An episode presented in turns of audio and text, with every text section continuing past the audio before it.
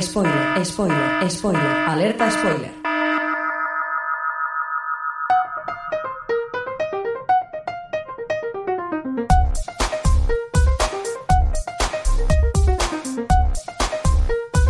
Ciencias Políticas con Sergio Jiménez.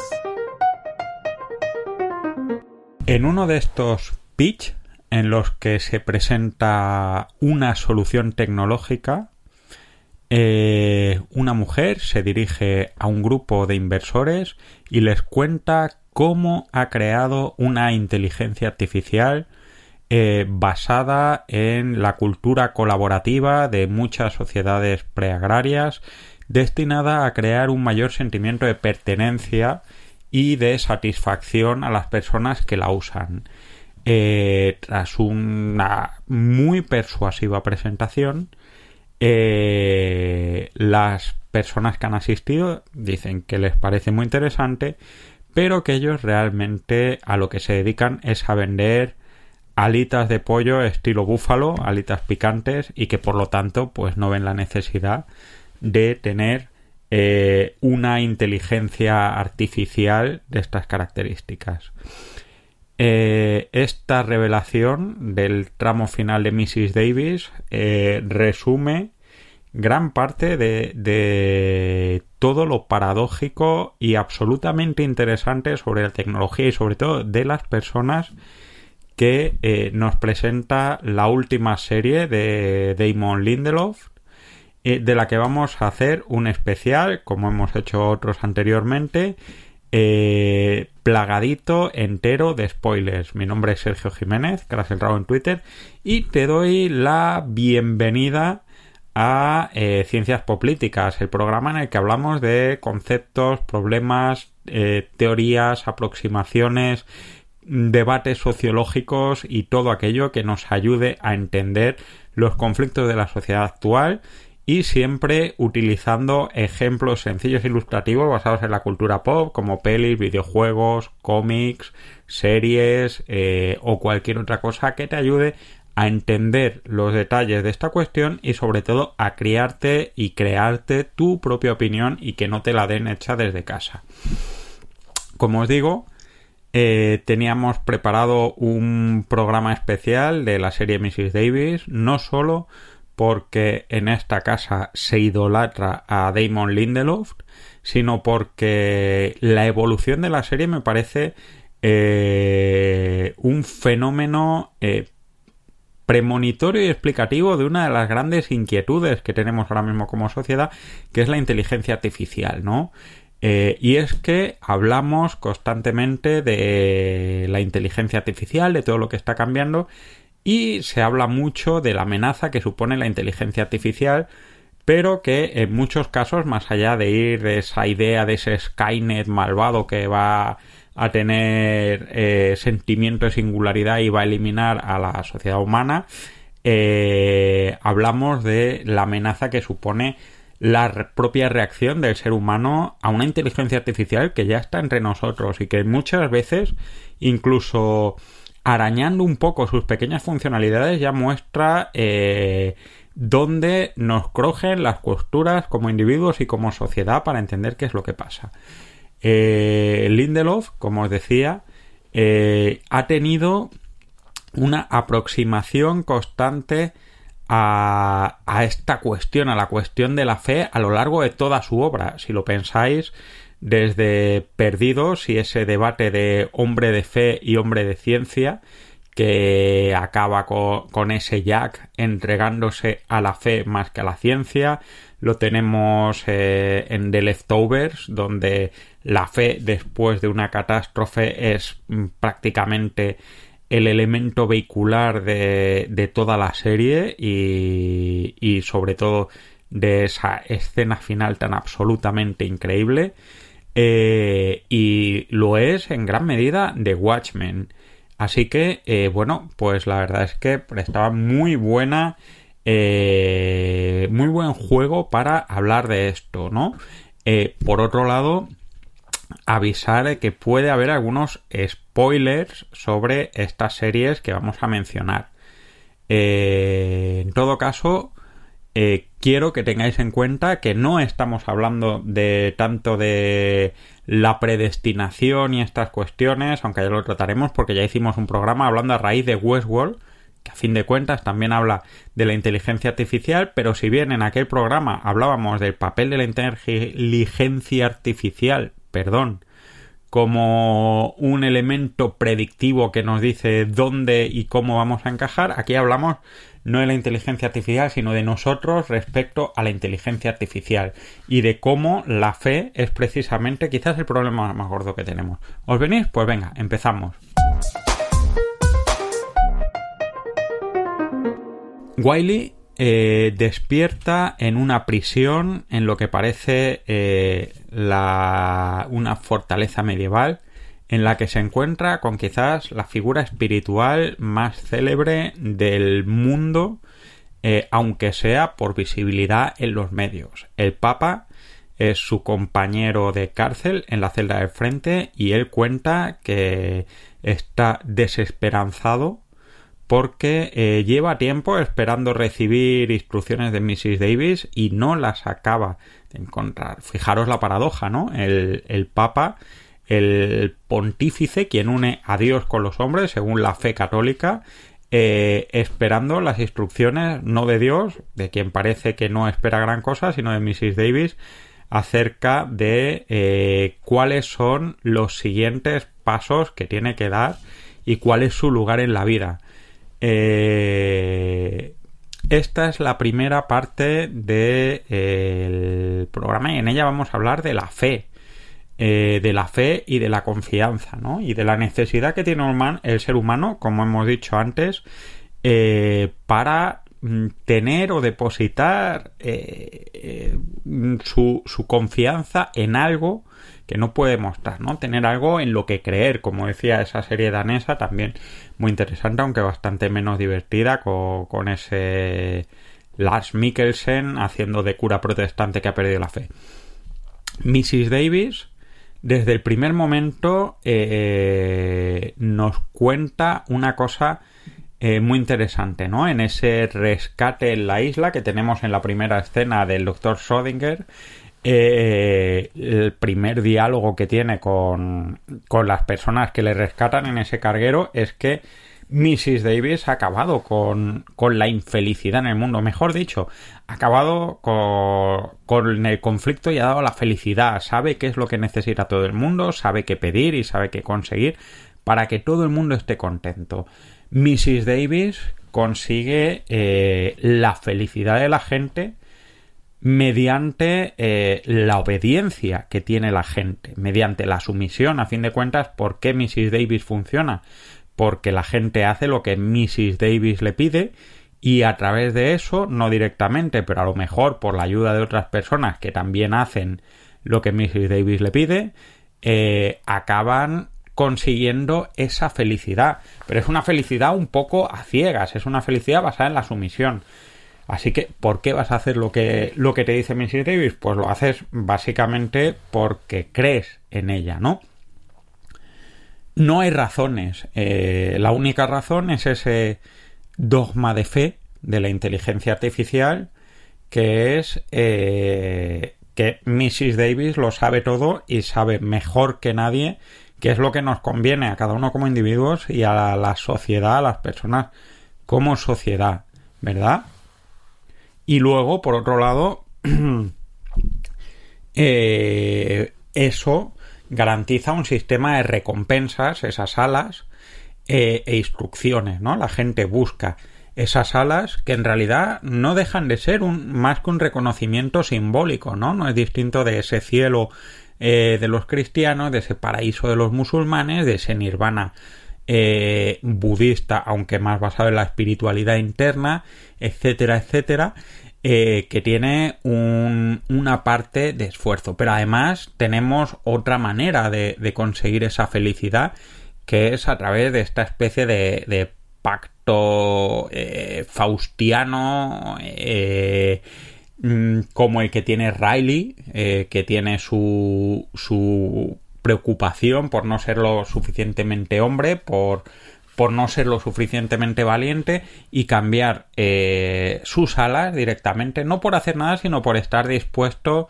a eh, dar su vida en un momento dado cuando llegue la fecha de caducidad de ese código de barras que como sabéis luego en verdad es el cupón de promoción de esa aplicación en la que se convierte Mrs. Davis. La fe crece, pero la fe crece en dos motivos, en, dos pilares. El primer pilar es este de la recompensa, ¿no? Eh, la recompensa de conseguir algo, un, un, instrumental que te haga vivir mejor, pero tiene otra parte quizás más importante, que es la autorrealización, ¿no? Eh, la fe mm, genera un sentimiento de comunidad. Fijaros cómo llaman a Simón, a Wiley, a todos los que no os han puesto ese pingorote de Mrs. Davis. Eh, podéis ver perfectamente que dicen, uy, pero ¿por qué, cómo no lo usas? ¿No? Hay un sentimiento de realización eh, por un lado por pertenecer a una comunidad, pero por otro por tener una finalidad y esa finalidad no la fijas tú, sino que la fija Mrs. Davis. Esto no es muy distinto a esta contingencia, esta lucha que tiene Simón contra Mrs. Davis, precisamente eh, porque es el mismo sentimiento casi religioso o religioso, casi sexual, que tiene cada vez que eh, habla y que hace algo de lo que le pide Jay, ese Jesucristo que mm, cocina falafeles eh, y que pone platos a medida y que puede encontrarse a gente que está teniendo el orgasmo o que está entre la vida y la muerte. En todo caso, tenemos estas dos partes de la fe, la, la fe como un instrumento de conseguir algo y la fe como una parte de satisfacción interna. Todo esto eh, viene a colación del principal teórico de la fe de la Iglesia Católica, que es San Agustín, y, que no me puedo. No, puedo evitar hablar de él, porque, por, bueno, por cosas de la vida, yo me tiré 13 años en un colegio de sacerdotes agustinos y, y con bastante intensidad nos lo recordaban una y otra vez. Y es que San Agustín en realidad lo que hace es coger la filosofía de, Platón y sustituye el saber por Dios y sustituye la razón por la fe. Es decir, la filosofía de San Agustín, que es súper importante para gran parte de la evolución, primero católica, pero luego muy especialmente de una escuela de la filosofía que luego recogerá Hegel, la filosofía hegeliana, la dialéctica, eh, considera que creer en, Dios, acercarse a Dios a través de la fe en vez de la razón, es la única manera de eh, salvarse. Quien cree está en la ciudad de Dios, no eh, porque haya hecho el esfuerzo de creer, no porque haya dicho pues voy a esforzarme en creer y no sé qué, sino porque el hecho de creer le aproxima a, a esa realidad, ¿no? Y esto es un poco la cuestión fundamental, de, esta filosofía agustiniana. Luego dice San Agustín que aquellos que no tienen, eh, que no son próximos a la fe, están en la ciudad del hombre y que, bueno, no es que sea el infierno, pero están más lejos de la razón y que eh, hay una dialéctica entre la ciudad de Dios y la ciudad del hombre, eh, un poco como luego va a ser, como os digo, la tesis y la antítesis de Hegel y más adelante eh, la lucha de clases eh, de la política marxiana y marxista, no en vano a San Agustín se le llama el, Marx de la antigüedad, no porque estuviera por la revolución, que no lo sabemos porque no tenía un concepto de clases bajas y demás, sino porque defendía la, la, la dialéctica como un mecanismo de avance de, de la sociedad, como una manera de entender cómo funcionaba la sociedad. Él no decía hay que ser dialécticos, no, él decía que la dialéctica era lo que hacía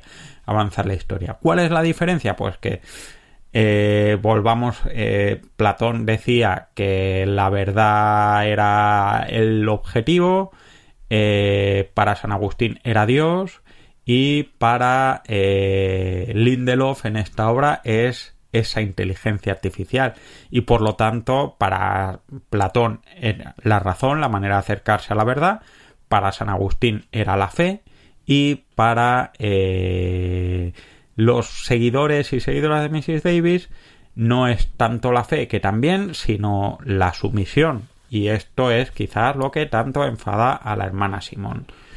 ¿Lo tenemos hasta aquí? Pues vamos a ver a dónde vamos luego. Estás escuchando Ciencias Políticas. Una pequeña Simón que está dedicada a ayudar a ser el cebo en los trucos de magia que hace su padre. Eh, se acerca, se despierta en mitad de la noche y descubre o decide acercarse al cuarto en el que su madre está preparando eh, el próximo truco. La curiosidad le puede y aunque hay un cartel como el que podría poner cualquier madre de no entrar bajo peligro de muerte, aunque uno no pensaría que una madre es así de bruta, Simón hace lo que haría gran parte de los niños, que es no resistirse, caer en la tentación y entrar al cuarto. Con el resultado de que eh, cuando su madre decía peligro de muerte no lo decía de broma y una flecha atraviesa a Simón y como resultado le tienen que cambiar el hígado. Eh, como os decía, el precio de Mrs. Davis y el precio en realidad de cualquier fe es eh, la pérdida de la libertad. ¿Por qué? Pues por, porque realmente cuando depositas la fe en algo o en alguien, quien toma las decisiones no eres tanto tú, sino ese algo o ese alguien. Pensad, por ejemplo, en, en que mm, lo que hace, lo que dice Mrs. Davis es lo que acaba haciendo la gente, ¿no? La fe, a fin de cuentas, se puede ramificar o tradicionalmente se ha ramificado en una serie de normas que por definición son verticales, ¿no? Eh, la persona o la entidad que habla en nombre de esa fe le dice a los demás cuáles son las reglas en las que se demuestra eh, esa fidelidad a ese objetivo final, razón, eh, Dios o inteligencia artificial pero como es una fe y no es un diálogo, no es un debate, no es un discurso, no vamos a saber en ningún momento cuál es el fundamento y cuál es el final. La gente que hace lo que le pide Mrs. Davis no lo hace sabiendo a dónde o a qué finalidad obedece, simplemente lo hace esperando la recompensa. Todas estas personas que están buscando sus alas no saben por qué hacen lo que están haciendo. ¿Son libres? Pues eh, podríamos decir, como diría cualquier sacerdote religioso, que eres libre en el momento que tú decides seguir esa fe. Pero si esa fe te acaba marcando cada paso que haces, pues quizás no es tan importante. Uno de los paralelismos que me parece más interesante de Mrs. Davis es el paralelismo que hay entre Mrs. Davis y, y, las madres y entre la fe y las relaciones entre madres e hijos y madres e hijas y la libertad, ¿no? No en vano, eh, eh, a Mrs. Davis la llaman en España la madre y la mamá en Italia. Eh. Fijaros que no te están diciendo un nombre así complicado, sino que están diciéndote una madre. ¿Y qué hace una madre? Pues tradicionalmente una madre lo que hace es pensar cuál es el bien de sus hijos y sus hijas y ponerles reglas para avanzar y se preocupa e intenta hacer todo lo posible tradicionalmente para que sus hijos obren bien y hagan esto tan bonito de hijo es por tu bien, aunque hoy no lo entiendas y demás. Este paralelismo no acaba solo con, con cómo llaman a Mrs. Davis en distintos países.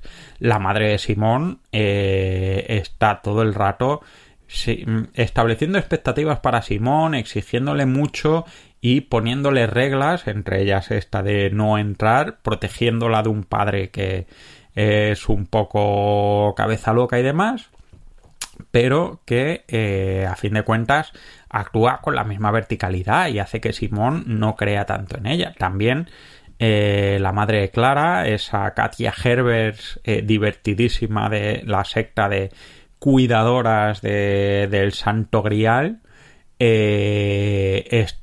en la misma línea, ¿no? Está poniéndole normas a su hija para eh, que pueda cumplir esa misión de ayudar a proteger el grial. Están imponiendo normas y a priori esas normas son para el bien de los hijos y los hijos en la medida hasta que llegan a cierta madurez y entendimiento, siguen las normas que le están diciendo su madre, ¿no? Clara sigue lo de la madre hasta que roba el grial, eh, Simón sigue a la madre hasta que le pega el flechazo y demás. Eh, tenemos también a Wiley, que tiene unos padres ausentes, pero que su abuelo le deja una herencia y que queda condicionada a ser vaquero. La figura de la maternidad está basada en, esa relación. Incluso, fijaros, eh, en ese momento en el que aparece la, Virgen María, que es nuestra queridísima Cristiana Basarala de, de Expans, dice que ella es la que crea el grial, primero para, para no perder a Jesucristo, y luego eh, es la que quiere que se destruya el grial porque precisamente eh, esa Jesucristo no, no puede avanzar o no puede seguir ni deja al ser humano avanzar libremente mm, mientras siga a esa disposición de dar instrucciones. Y esto es también muy interesante, ¿no? Porque todas esas madres que vemos, eh, con toda su buena intención y su preocupación por sus hijas y demás, confunden muchas veces eh, sus instrucciones o su bienestar de sus hijas con eh, sus propios objetivos, ¿no? Vamos a, la madre de Clara, Katia Herbert. Ella empieza diciendo, eh, pues vamos a hacer que seas una de nuestras hermanas de Grial y no sé qué, no sé cuánto, pero en realidad lo que está intentando hacer es perpetuar su posición de poder dentro de tal, ¿no? La madre de, de, de Simón está todo el rato preocupada de que de desenmascarar al marido, al padre de Simón, ¿no? Eh, a fin de cuentas hablamos de que ese problema que estábamos comentando de, de, la fe y la libertad, ¿no? Y de saber o no lo que decide. Las hijas obedecen a las madres, pero las madres al principio puede parecer que no, pero tienen unos intereses que son propios y que no son honestas contándoselo a sus hijas, ¿no? Y sus hijas lo que pasa es que una madre, a diferencia de Dios, pues la puedes mandar a paseo. ¿Qué es lo que pasa? Que eh, eso no quita que romper esa fe muchas veces, o que una madre que te diga que algo es por tu bien, o que Dios te diga que algo es por tu bien, o que Miss Davis te diga que algo es por tu bien, mm, aunque sea con su propia agenda, no significa que eh, no te haga daño eh, saltarte esas normas, ¿no? Eh, por ejemplo, las pocas veces que Simón duda de Jay, de Jesucristo, esto me parece muy gracioso, tiene problemas. Eh, cuando se va a comer ese roscón de reyes, se, se asfixia eh, casi con la figurita, con ese niño Jesús, ¿no? Eh, digamos que esa aceptación de, de la fe y de o esa rebelión contra la fe puede tener un coste y, y eso es, es, un problema importante. Por otro lado, hay que hay que decir que esta parte de, la fe también tiene eh, un, elemento disruptivo importante y es que la fe genera una serie de reglas eh, que no tienen por qué ver con otras situaciones anteriores, ¿no? Pasó, por ejemplo, con la entrada del cristianismo en el Imperio Romano eh, y pasa, aquí lo podemos ver, con esa resistencia, ese grupo financiado por Wiley, ese grupo de incel, de, de vírgenes y geeks y, macarrillas de gimnasio y demás, que en verdad se están mm, rebelando contra el nuevo orden que supone Mrs. Davis, no porque estén en contra realmente de la libertad de Mrs. Davis, sino porque el nicho de poder que ellos tenían, eh, JQR, este jefe de la resistencia, por ejemplo, era eh, jugador de póker. Si hay un algoritmo que lo sabe todo, ¿qué poder tiene un jugador de póker que vive de, el engaño, de la desconfianza de su experiencia técnica, ¿no? Eh, es una pérdida de poder. Y esto es lo que nos lleva a la siguiente cuestión y, un poco siguiendo este ritmo de, de la dialéctica, ¿no? Eh, la fe es, por así decirlo, algo muy atractivo para el ser humano, de a propósito, eh, puede dar recompensa, da sentimiento de pertenencia, eh, pero la fe, eh, a fin de cuentas, te quita una parte de la libertad, sobre todo cuando se va complejizando y va creando una serie de reglas cada vez más estúpida, ¿no? Y esto nos lleva a la gran cuestión, ¿podemos tener lo bueno de la fe y ser libres, o podemos vivir sin fe para ser libres, tiene sentido, podemos conseguir eso que nos da la fe con algo que no nos da la fe. Eh, esta es una de las grandes cuestiones y aunque os parezca curioso, eh, precisamente San Agustín mm, tenía una respuesta que realmente no es muy distinta de la que tenía Damon Lindelof en prácticamente toda su obra. ¿Cuál? Ahora lo vemos.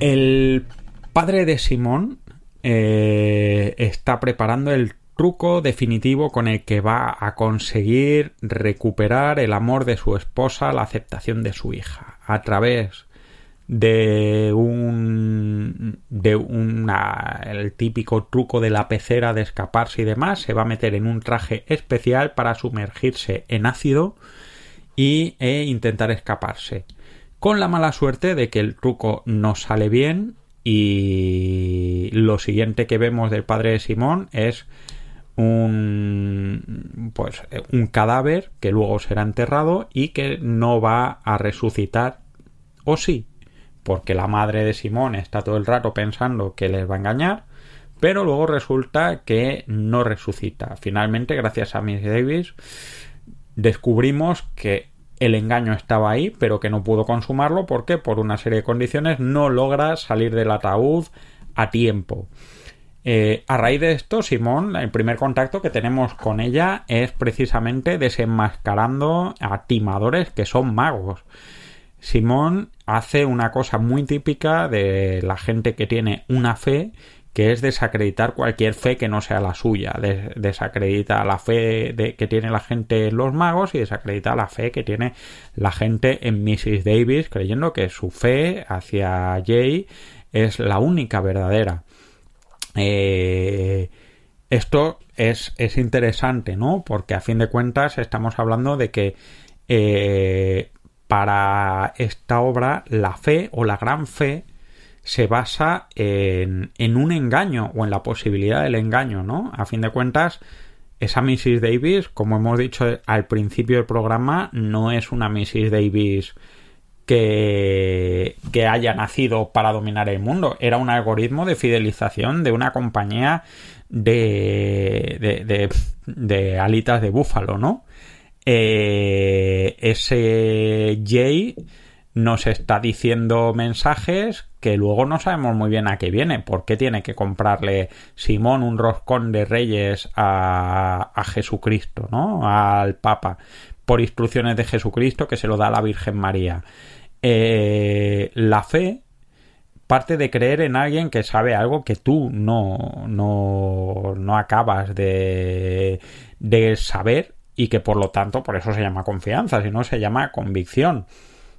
Eh, esta relación es la que nos lleva a, ser esclavos y ese es el, el, mensaje que yo creo que es más interesante respecto a Mrs. Davis y al tema que estamos hablando de las inteligencias artificiales y demás. Y es que eh, entender o dar por cierto algo simplemente porque quien lo dice eh, creemos en él sin tener una capacidad de discusión o de debate o de razonamiento o de prueba simplemente por ser quien eres, acaba convirtiéndote en un esclavo. No en un esclavo esa fe, sino actuar a partir de esa fe. Eh, la fe, a fin de cuentas, y esto es el, gran mensaje la relación entre Simón y su madre, es que eh, no deja a la gente crecer y equivocarse. Eh, hace que la gente avance hacia donde quiere uno y que no haya margen del error y por lo tanto no haya una capacidad de aprendizaje la fe, eh, pensar que, todo el rato eh, la madre de Simón, que tiene una empresa de seguridad y está obsesionada con esa seguridad, está intentando que su hija deje de equivocarse y es bien intencionado, igual que la Virgen María quiere que su hijo perviva y sin embargo está, está pendiente de que de que eh, o sea, crea ese cáliz y ese cáliz acaba siendo eh, una propia esclavitud para su hijo, aunque él quiera tenerlo, ella sabe que tiene que pasar esa etapa. eh, esa buena intención no es la que permite crecer. ¿Quién es el que tenemos que es un personaje que permite equivocarse y encontrar la razón? Pues ese doctor Schrödinger, eh, náufrago, padre de Clara, que precisamente se va con su hija a buscar la manera de eliminar el grial, eliminar el objeto quizás más perceptible de la fe, que precisamente, fijaros, cuál es la regla más importante, las dos reglas más importantes del grial, una es no beber porque si no explota la cabeza, o sea, intentar alcanzar ese poder que tiene el grial o intentar utilizarlo para lo que sirve, pero segundo y muy importante, tiene que ser mostrado ante la gente. El sentido de la fe y de lo que necesita ser creído es el sentido de, de ser eh, mostrado en público, ¿no? Y, es, muy interesante esa, ese detalle, ¿no? Eh, que el grial es todopoderoso, pero necesita que lo vean de vez en cuando y que lo idolatren, porque si no, madre mía. El mensaje que, nos deja al final eh, Mrs. Davis es un mensaje que no es que la fe no es un objeto en sí mismo la fe no es buena por, por ser fe en sí misma, sino que es buena por saber en quién tienes fe.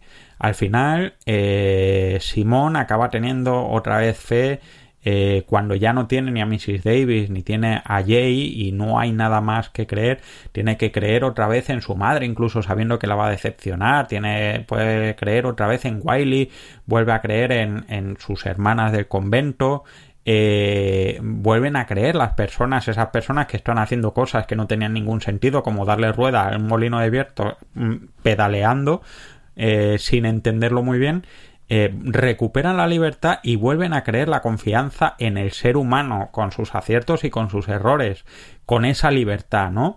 esto es lo que hace, lo que crea esa sensación de, de libertad como decía, San Agustín tenía esta respuesta, porque San Agustín, eh, a fin de cuentas, lo que acaba concluyendo él de manera muy anticipada a, filosóficamente es que eh, la fe es el camino, pero que no podemos distinguir cuando la fe es buena o es mala, sino que lo que marca esa fe es el amor. Eh, la frase estrella de San Agustín realmente es ama y haz lo que quieras, ¿no? Eh, no quiero decir que sea amar a Dios ni nada, pero que ese sentimiento de fraternidad, ese tú no sabes si lo que estás haciendo está bien o, no está bien y la fe te puede llevar al engaño cuando son otras instituciones, pero cuando crees en otras personas eh, y lo haces desde la honestidad es, es difícil que estés equivocado o si estás equivocado tiene más sentido porque el error es tuyo. Como os decía, esto es una obra que, hemos visto a lo largo de, toda la. una reflexión que hemos visto a lo largo de, la obra de Lindelof, ¿no? Eh, Jack al final consigue salvar a, la gente y en la isla cuando recupera la fe y cuando está dispuesto a sacrificarse por sus compañeros y por todo el mundo. Eh, la última escena de Watchmen es finalmente eh, Ángela haciendo algo tan cristiano como intentar andar sobre el agua porque eh, su marido le deja eh, los poderes del doctor Manhattan en un huevo sin saber si se lo va a tomar o no, eh, porque hasta ahí no llega su vista. Y The Leftovers es todo un trabajo de la pérdida de fe, de lo desgraciado que es ese Christopher Eccleston que ha perdido la fe después de, del Rapture eh, y de cómo eh, el sheriff Garvey y Nora Dust acaban encontrando la paz cuando Nora le dice eh, si, si él cree en ella y él le dice que aunque no tenga pruebas cree en ella porque la quiere, ¿no? En todos esos casos no es una fe basada en reglas ni en instituciones, sino que es una fe basada en las personas. Y este es un poco el mensaje que nos queda con eh, todo este tema de la inteligencia artificial. Eh, si cogemos la fe eh, de lo que nos dicen los algoritmos directamente por sí mismo como algo inamovible y no lo movemos por un sentimiento fraternal, lógico, un, una mayor integridad y un mayor humanismo, muy posiblemente acabemos siendo desde luego menos libres y en parámetros mucho más peligrosos como ya han advertido todos estos autores de los manifiestos que eh, os, os recomiendo que muchos de estos este experto de Google que lo dejó eh, hace poco eh, su trabajo en la inteligencia artificial. Decía yo no temo tanto por el hecho de, que la inteligencia artificial pueda hacer mucho, sino por cómo vamos a reaccionar cuando no podamos distinguir una imagen cierta de una falsa o cuando nos den algoritmos que vemos súper complicados una solución que nosotros no vamos a poder contrastar porque no podemos procesar tantos parámetros a la vez. Y si no, preguntarle a Google Bar cuáles son las mejores playas de España, que a lo mismo sale Valladolid. Ciencias Políticas en Sons Podcast. Y bueno, esto ha sido todo. Espero que te haya gustado. La verdad es que eh, yo tenía muchas ganas de hablar de este tema porque el tema de la inteligencia artificial lo he tocado por temas de trabajo bastante y siempre mi duda viene más por lo que hagamos nosotros que por lo que haga la inteligencia en sí misma, que es al menos todavía bastante dócil y creo que Mrs. Davis, aunque con una sola temporada, que también me parece que, tiene el tamaño justo que tenía que tener, eh, es mm, todo un elemento casi anticipatorio y más teniendo en cuenta, fijaros, que ahora mismo estamos en, en huelga de guionistas para que las inteligencias artificiales no hagan ni de actores ni nos escriban productos de ficción. Ya sabéis que nos podéis encontrar en Twitter, eh, arroba poder y series, en Facebook, que tampoco es que entremos mucho, podéis escribir eh, a eh, y podéis dejar comentarios allá donde queráis, en iVoox, en Spotify, en las plataformas que, que utilicéis si lo utilizáis, o desde luego en la estupendísima página web de Sons en la que el señor Mirindo cuelga este capítulo y todos los demás de todos los estupendos programas que tenemos en esta red. Eh, nos veremos más pronto que tarde, digo yo. Eh, esto ha sido todo por hoy. Hasta luego. Acabas de escuchar Ciencias Políticas, un podcast alojado en Sons, red de podcasts. Encuentran más información de este episodio en nuestra página web, sons.red barra Ciencias Políticas. Y descubre muchos más podcasts en sons.red.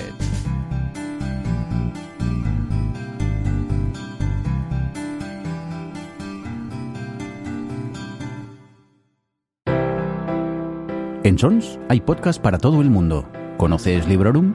Un podcast muy personal de Vanessa de reseñas literarias. Un formato breve en el que encontrarás lecturas recomendadas o todo lo contrario. Visítanos en sons.red barra Librorum.